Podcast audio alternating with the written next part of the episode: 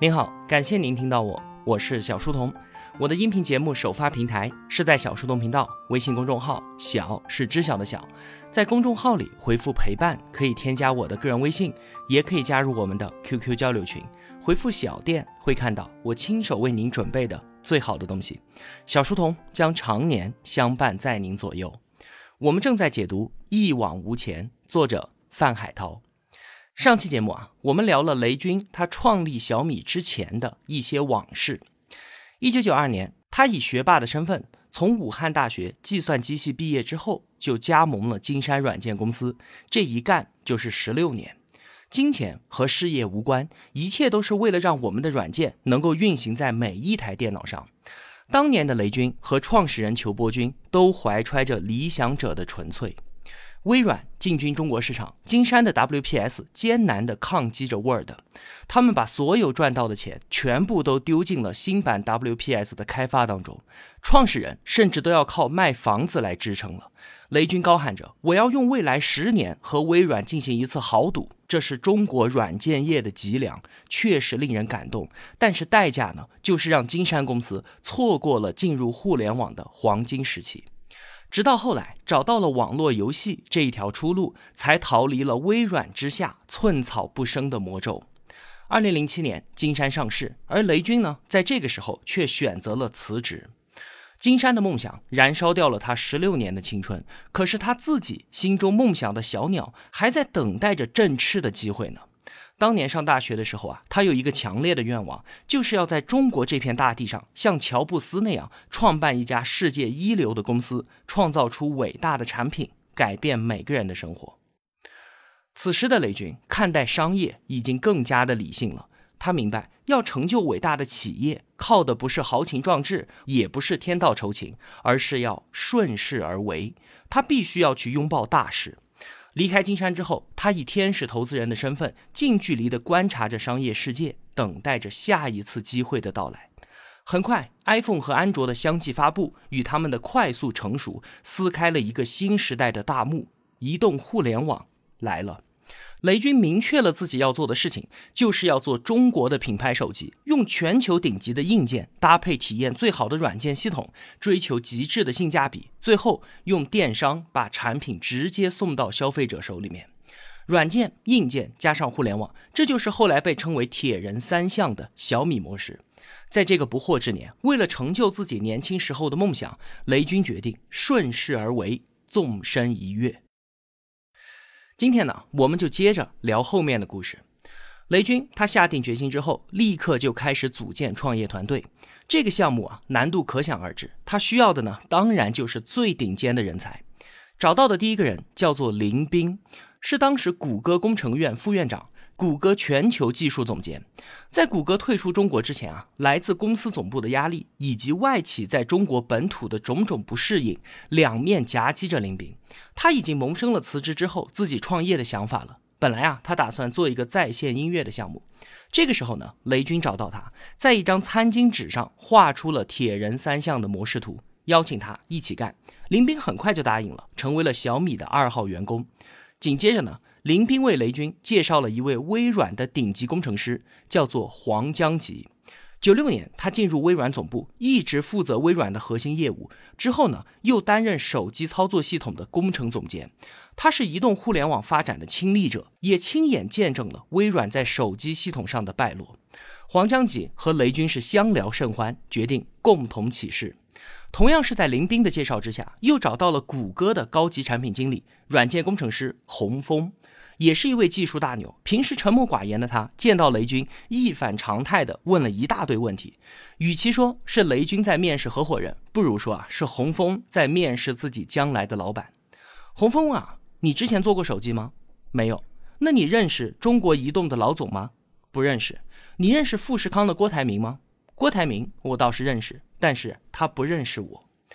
回答完这三个问题啊，雷军觉得已经没希望了。出于礼貌，他坚持尬聊了很久。结果没想到，洪峰最后总结说：“这件事儿啊，梦想足够大，逻辑也算靠谱，但是从规模和疯狂程度上来说，又极其的不靠谱。但是我决定来挑战一下。”雷军长舒了一口气啊，合伙人加一。在洪峰的介绍下呢，又找到了工业设计领域的天才刘德。他此前并没有涉足互联网和科技圈，对于雷军的影响力也不曾耳闻，更不知道什么移动互联网的趋势。但是他在工业设计上的艺术造诣，赋予了之后小米产品极大的魅力。就在雷军忙着找人的时候啊，正巧当年金山的老部下黎万强刚刚辞职，来向老领导辞行。当年黎万强在金山带领着一支团队，专门做用户交互设计的。对于这个时候的雷军来说啊，他正是做手机操作系统上用户交互界面设计的最佳人选。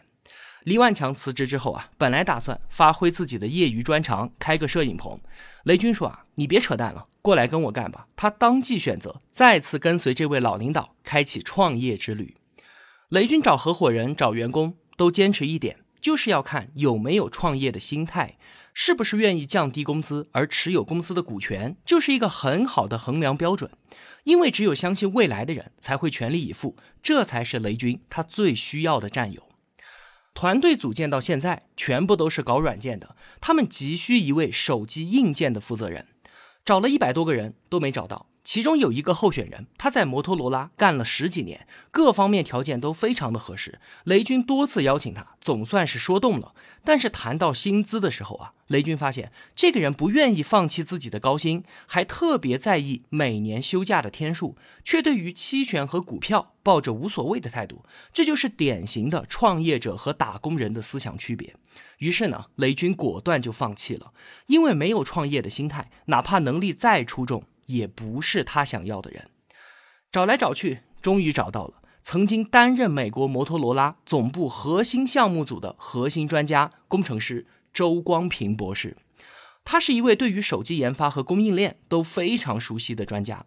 他刚刚跳槽到戴尔，负责戴尔手机的研发。但是啊，当时戴尔的高层对于手机这件事儿还是摇摆不定的，这就让周光平的处境很尴尬了。那雷军的橄榄枝呢，递得很是时候，双方沟通的格外顺畅。周光平加入之后，还带来了一支由几十名顶尖工程师所组成的硬件团队。在摩托罗拉衰败之际，能够把这样一支团队收入麾下，确实是小米的运气。那随着周光平的加入，雷军、林斌、黎万强、洪峰、黄江吉，还有刘德七位创始人聚拢。其中五个人有工程师的背景，两个人有设计师的背景，五个人是海归，分别来自微软、金山、谷歌和摩托罗拉，大都管理过几百人的团队。这七个人凑在一起啊，无疑就是一支超豪华的创业团队。很多创业者啊都抱怨说找人特别难。雷军呢，为了集齐这七龙珠，也是煞费苦心。那段时间啊，他百分之八十的精力全部都花在了找人和面试上。他说啊，要找人三顾茅庐肯定是远远不够的，要三十次顾茅庐，必须要拿出足够的决心、足够的时间，才有可能办得到。两千年以后啊，中国互联网蓬勃发展的这十年，培养了很多的人才。那个时候毕业的大学生去到互联网行业，在高度市场化的阵地上锤炼了十年，已经是磨砺的锋芒毕露，正好能够在移动互联网时代大展拳脚。小米最初的工程师。都是这样的年轻人，那公司为什么会叫小米呢？几位创始人啊，他们认真讨论过的名字有这么几个：红米、红辣椒、黑米。一开始的时候呢，他们其实很迷恋“黑”这个字，为什么？他们觉得黑色啊，天然就给人端庄炫酷的感觉，所以一开始定的名字是什么？是黑米。后来呢，雷军想到了自己喜欢的一句话：“佛观一粒米，大如须弥山。”一粒米的分量也能如同一座山，米虽小，却集结了许多的因缘所成。功德的多少，不在于外在的丰沛，而在于内心的干净和虔诚。那就叫大米吧。但是互联网呢，天生回避大。比方说人家微软，那干脆就叫小米。进一步的阐释啊，米的拼音 M I 是英文移动互联网的首字母缩写，也是英文不可能完成的任务的首字母缩写。二零一零年四月六号这一天，几位创始人加上几名刚加入的年轻工程师，一起在新租的办公室里面喝下了一碗小米粥。小米正式起航。这一年，苹果发布了 iPhone 四，在全世界都掀起了狂潮。安卓呢，在美国已经成为了第一智能手机平台，三星、HTC 都推出了自己搭载安卓系统的智能手机，而诺基亚的败相也是在这一年开始显现的。刚刚诞生的小米要怎么打开市场呢？雷军他本来就是搞软件出身的，那就从软件入手吧。基于安卓开发深度优化的手机操作系统 MIUI，让操作尽可能的流畅，让功能尽可能的人性化。MIUI 的开发由黎万强带队，从一开始啊就贯彻了互联网思维。他们建立了一个论坛，让用户可以直接和工程师沟通交流使用体验，让系统在快速的迭代当中不断的完善。小步快跑，快速迭代，这八个字听着熟悉吧？这是此前互联网软件竞争留下的经验。在米 UI 的论坛上，有一位特别活跃的用户，叫做小虾米。但是人们都不知道，这个小虾米就是雷军本人。此前啊，雷军他总结出了互联网七字诀：专注、极致、口碑、快。专注和极致是产品的目标，快是行动准则，而口碑则是整个互联网思维的核心。米 UI 的出路就是做得足够好，好到可以依靠口碑来传播开来。和我年龄差不多的同学啊，应该还记得当年手机市场上水货横行。所谓的水货呢，不是假货了，而是非正规渠道销售的手机。所以有各种什么美版、港版、日版、韩版的手机。水货的操作系统呢，多半都是英文的，所以需要通过刷机来转换成中文操作系统。当米 UI 第一版发布的时候，雷军他们就在论坛上征集了一百名极客，请他们把自己的手机刷成米 UI 来进行测试。小米为了表达这一份伴随米 UI 诞生的感情，把一百位极客的 ID 直接就写在了系统开机的画面上，然后配上一行字：“感谢你，勇敢的上帝。”之后呢，米 UI 就以每周一版的速度快速的迭代，整个开发的过程呢，用户都参与其中，许多功能设计啊都是用户投票决定的。他们办公室里面设置了一个爆米花奖，来奖励上一周得票功能最多的开发者，还设置了一个猪头奖，颁给上周制造了最多 bug 的倒霉蛋。猪头就是一个绿色的抱枕，要在获奖者的座位上放一个星期，也算是一个小小的警示吧。大家回忆起来啊，那真是一段阳光灿烂的日子啊！人们兴奋忙碌到凌晨两三点才下班，组织极度扁平，文化极度开放，气氛呢也非常的炸裂。从来没有什么打卡制度，更没有什么办公室政治，大家为了好的想法而竞争而辩论，通常能够心平气和的解决。但是也有声嘶力竭，甚至一气之下摔掉手机，扬言要把对方装进麻袋的时候。被摔在地上的手机总会被捡起，激烈的争吵最终会被一顿烤串化解。而所谓被装进麻袋这样的话，之后也就成为了玩笑的谈资。毕竟啊，大家的目标都是一致的，就是要把事儿给做成。因为米 UI 的便捷和高效，以口碑为核心的方式奏效了。在没有任何推广的情况下，用户数量以每周翻一倍的速度快速的增长。后来啊，在一个很著名的国际极客论坛上，有一位圈内资深大佬发了一个帖子，用不可思议的设计高度赞美了米 UI。这一下火到国际上了，各个国家的极客纷纷为米 UI 制作当地的语言包，适配各种各样的手机。不到一年的时间，米 UI 就依靠专注、极致、口碑快，累积了超过三十万用户。在操作系统方面，小米已经有了很大的进展，灵魂已经有了，那身体呢？硬件方面的进展又如何呢？雷军的设想啊，是顶级配置，非苹果、三星的供货商不用。硬件的第一步就要解决芯片，那就只能去找高通了。高通这家公司啊，还是非常大气的。接触之后，就决定和小米这家初创公司合作。很快，他们收到了高通方面的格式合同，但是拿到的时候啊，大家吓了一跳。整本合同一千多页，里面全部都是艰深晦涩的英文商务法律条款。即便是林斌这样在美国留学，而且在谷歌多年工作的人，哪怕借助英文法律词典，都是难以读懂的。于是呢。林斌埋着头研究了一个月，准备和高通就合同问题讨论的时候啊，得知合同上任何的修改都需要经过高通总部的审核，时间呢需要三个月到半年，这可是小米没有办法承受的时间成本啊！雷军和林斌相视看了一眼，算了吧，闭着眼睛签合同，就这么一个字没改的签了，这在雷军二十多年的职业生涯当中还是头一次。高通芯片是小米解决供应链的第一步，也是最简单的一步。雷军完全想不到，巨大的挑战在后面等着他呢。周光平带领的硬件团队是从摩托罗拉过来的，本身就有很多的供应商资源。雷军本以为啊，完全不用操心。直到有一天，周光平跑来跟他说，供应链完全搞不定，哪怕是一颗最简单的螺丝钉，厂商都不愿意跟小米合作。这是为什么呢？周光平的团队确实有很好的资源，都是老熟人了嘛。但是当以小米的名义和对方联系之后，人家的答复都是：朋友吃饭没问题，但是生意就别谈了。甚至有一家做触控的供应商派了两个代表来，那两个人直接半躺在沙发上说：“老板让我们来，就是走个过场，不会有生意的。”这把周光平的人给气的。当年在摩托罗拉的时候，都是被供应商给供着的，哪里受过这种委屈啊？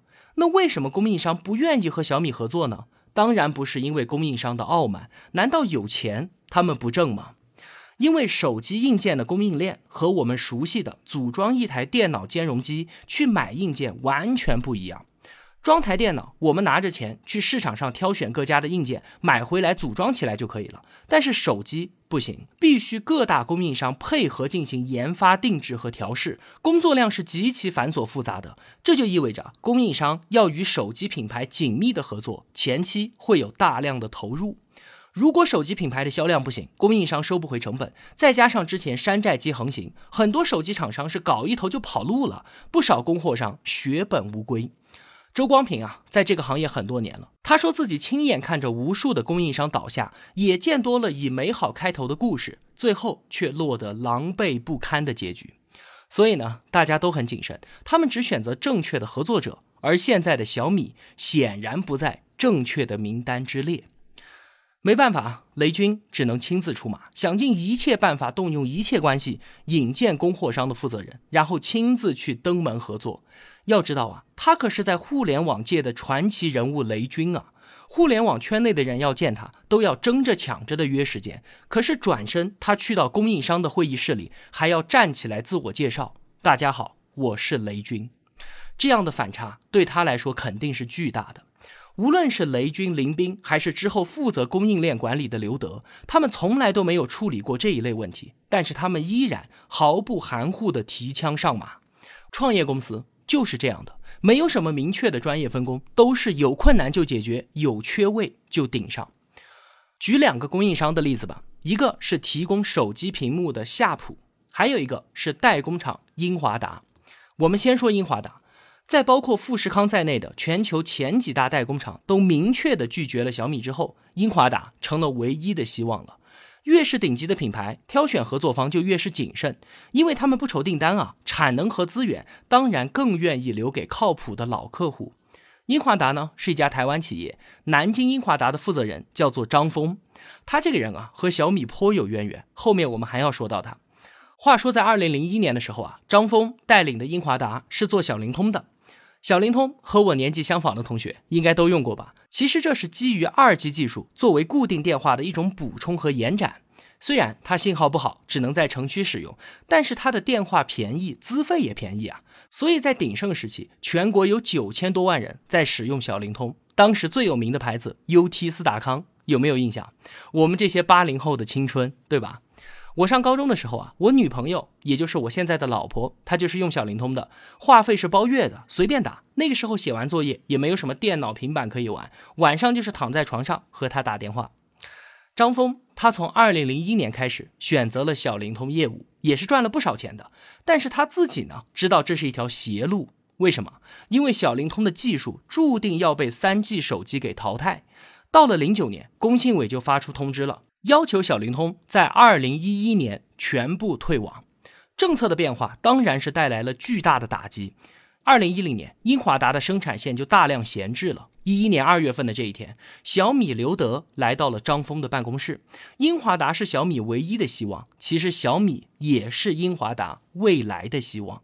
小米愿意支付前期的研发费用，而张峰也给予了小米一个非常厚道的价格。这对于小米来说，是软件世界和硬件世界第一次握手的重要时刻。搞定了代工厂，我们再说夏普。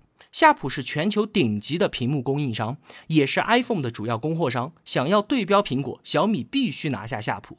但是小米才提出见面的请求，人家就以时间为由，直接给拒绝掉了。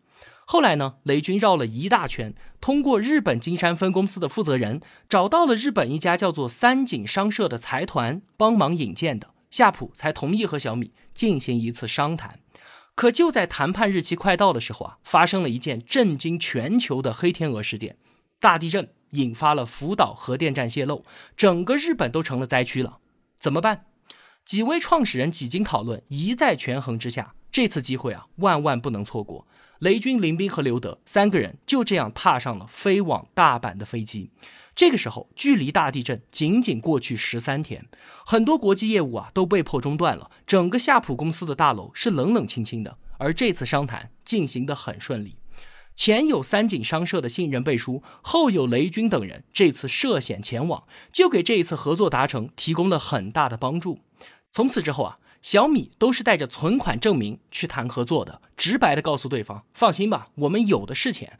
同时，夏普的成功合作给小米也带来了背书效应，供应链体系算是慢慢的跑通了。小米模式软硬件齐头并进。二零一一年七月十二号，此前一直保持低调的雷军第一次向公众披露了已经秘密运行了一年多的小米模式。赞许之外啊，当然也有不少质疑的声音。当时作为全球互联网公司标杆的谷歌，在这一年也推出了他们自己的手机，但是就在运营了两百天之后，手机就停售了。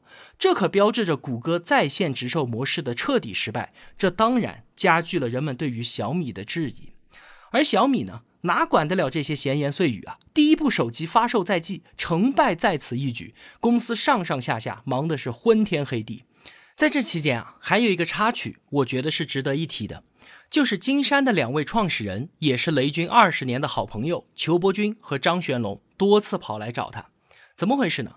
在雷军离开金山的这三年多啊，公司业绩大幅下滑，他们来恳请雷军能够重新出山担任金山董事长，两位创始人愿意把投票权全部给他，这也就意味着之后的金山全部由雷军说了算。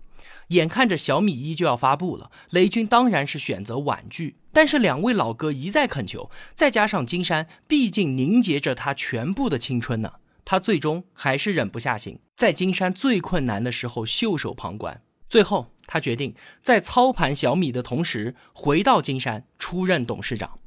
由此可见啊，雷军他确实是一个情深义厚的人。二零一一年八月十六号这一天，小米一的现场发布会在北京七九八艺术中心举行。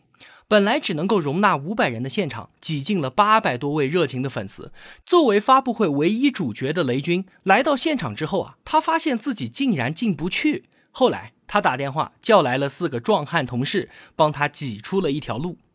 进去之后啊，发布会总导演黎万强慌慌张张地跟他说：“老大，我们赶紧开始吧，再不开始，怕是要挤出人命了。”于是，小米的第一场发布会就这么提前五分钟开场了。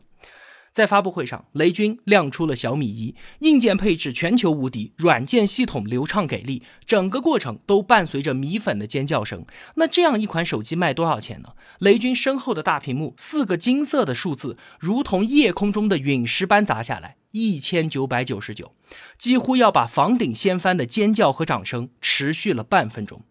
同等配置的手机售价都在四千块钱以上，而小米的售价仅仅是其他手机的一半儿。现场山呼海啸般的呐喊声已经告诉雷军，小米成了。之后怎么样了呢？成功的发布会之后，又紧接着什么样的危机呢？我们下期节目接着聊。今天就说这么多了。如果我有帮助到您，也希望您愿意帮助我。一个人能够走多远，关键在于与谁同行。我用跨越山海的一路相伴，希望得到您用金钱的称赞。愿生活中所有的美好都不被辜负。小店期待您的光临，我是小书童，我在小书童频道与您不见不散。